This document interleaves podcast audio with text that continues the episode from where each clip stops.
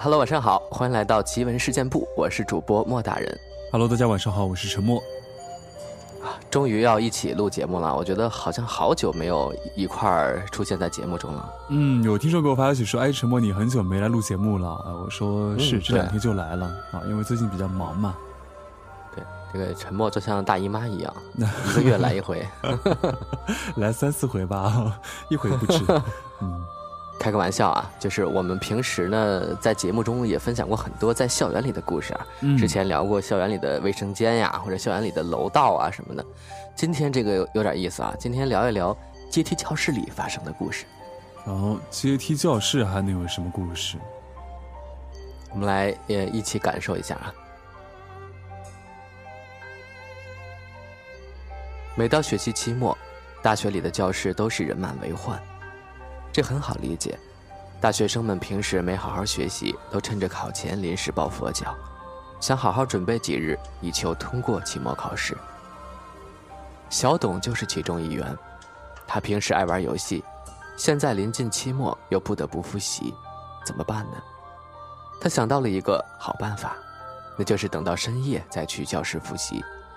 一来可以错开教室的人员高峰，二来还可以在复习前待在寝室好好玩游戏，一石二鸟。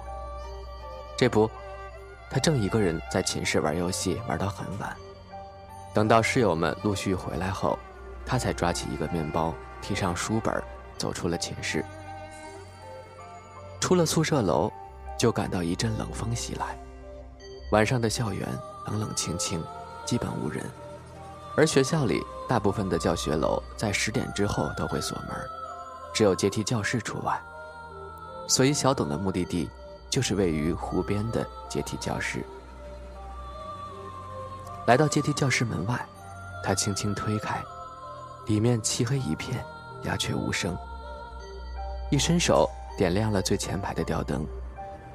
他没有打开所有灯，也算是为学校节约了。环顾整间阶梯教室，小董觉得一阵怅然。平时这儿都是人声鼎沸，现在夜深人静之时，变得空无一人。只有自己还来这儿复习功课。他把书本摊放在第一排的座位上，也不耽搁时间，开始复习。还别说，一个人复习的感觉效率还挺快的，没多长时间他就看完了大半本书。正当他兴致勃勃往下翻页之时，猛然，他觉得身后似乎有什么在盯着他看。小董心下一动，瞬间回头，后面灯没亮，所以很是昏暗，但是毫无任何人的踪影。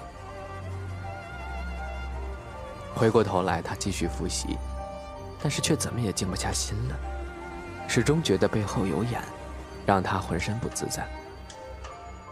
没办法，小董在无奈之下合上书本，深深地吸了一口气，暗想是不是玩游戏太累造成了幻觉。他不断平复自己的心情，想尽快恢复，可越是这样，那种被人注视着的感觉就越加强烈。小董站起身来，再次朝后看去，还是没人。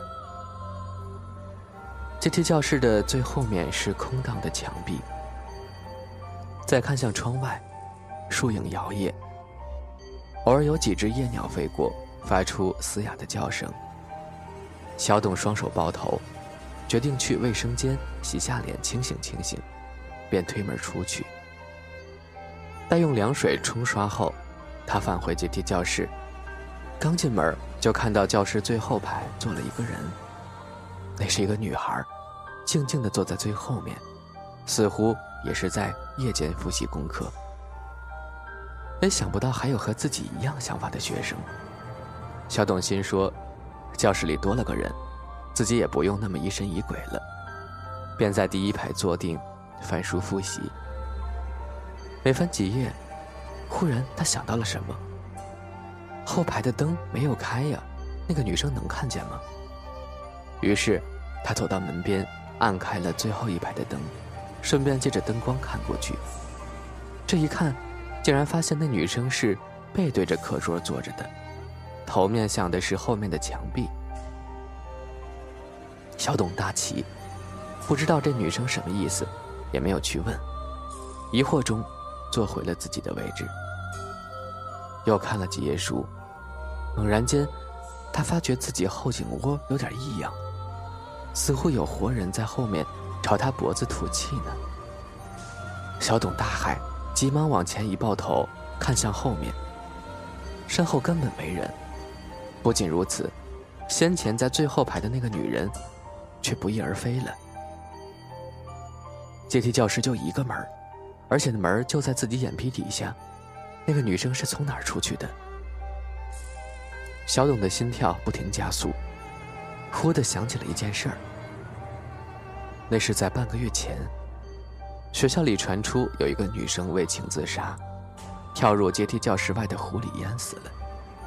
校方立即做了解释，表示并无此事，还把事情压了下去。几天后，所有人都快忘了这事儿了。联想到刚才后排那个女生。小董不由得发抖，他也没心思再复习了，一个箭步冲出阶梯教室，正好站在湖边深夜的湖边，阴森凄厉，不时的有几声虫鸣。他似乎听见了湖中传出了哭声。小董吓坏了，心说：“别复习了，赶紧收拾书本回寝室吧。”便带冲回阶梯教室，可谁知。阶梯教室的门竟然被关上，抵住了。他用力推，却感觉里面有人也在推，不让他推开。小董一咬牙，抬腿踢向木门，木门“哐”的一声打开了。往里看去，自己的书本都在第一排桌子上摆着。他急忙冲进去，三两下收拾好，随后转身逃离了。就在这时。一阵阴冷的笑声在后面响起，小董恐惧地往后一看，一张惨白的脸就在他眼前，离他的额头不到五指远。那张脸毫无生机，根本就不是活人的脸。小董哇的一声，吓得屁滚尿流，连滚带爬的逃出了阶梯教室，只留下那个笑声，在教室中回荡。这件事后，让小董直接大病了一场。到后来，只要是阶梯教室的课，他坚决不去上了。同学问他原因，他也从来没有明确回答过。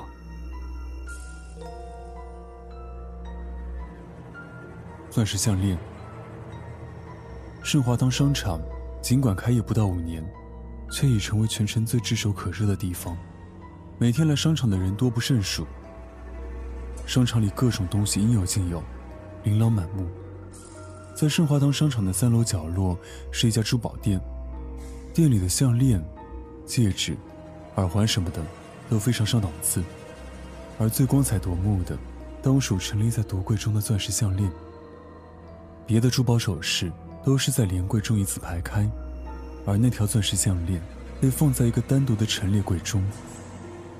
项链由拇指大的钻石串成。一共有二十一颗。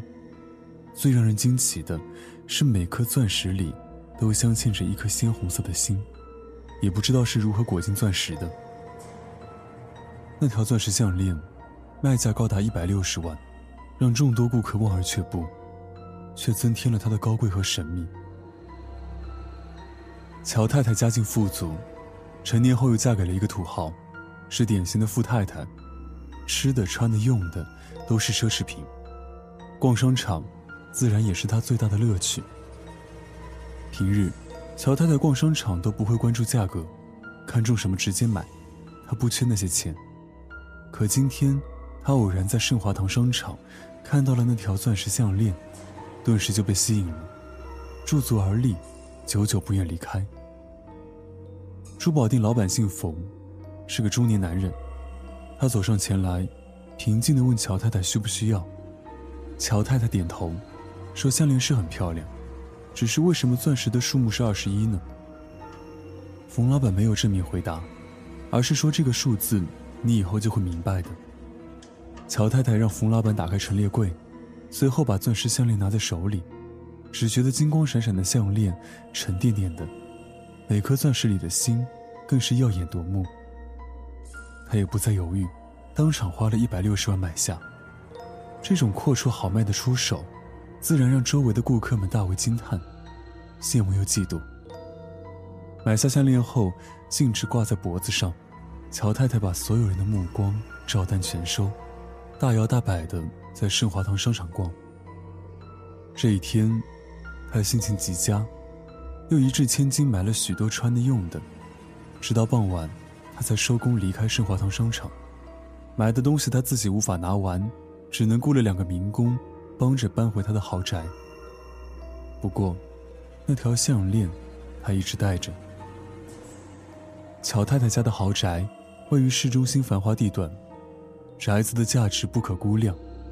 乔太太将其他的商品胡乱扔着，取下项链细细把玩，越看越觉得精致高贵，她心满意足。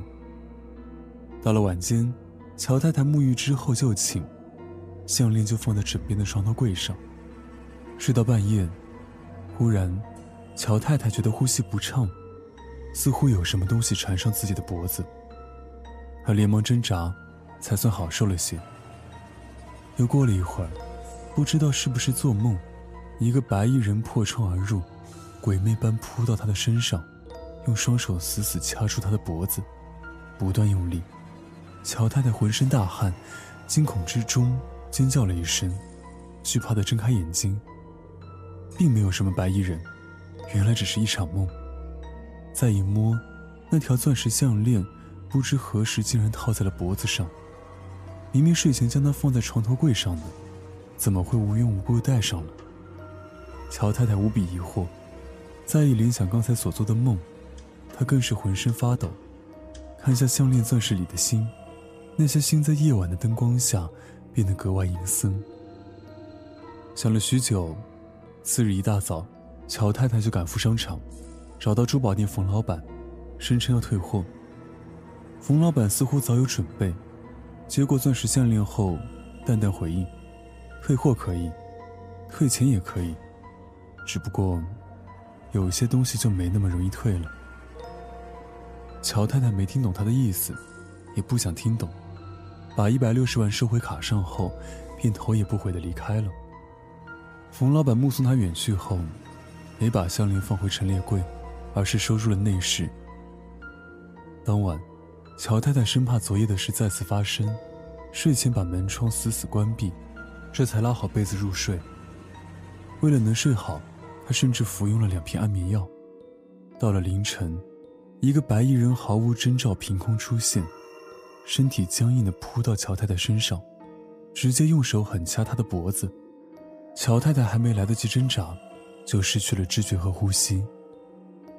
白衣人直立起身体，手上的指甲竟有一指长。白衣人一伸手，残忍插进了乔太太的胸口。夜无比宁静，豪宅里的乔太太却死于非命。等乔太太的尸体被发现。已经是三天后的事了。警方查看了血淋淋的现场，不由得心有余悸。乔太太尸体的心脏被活活挖走，不知去向。警方封锁现场，全力调查，可是却没有任何线索。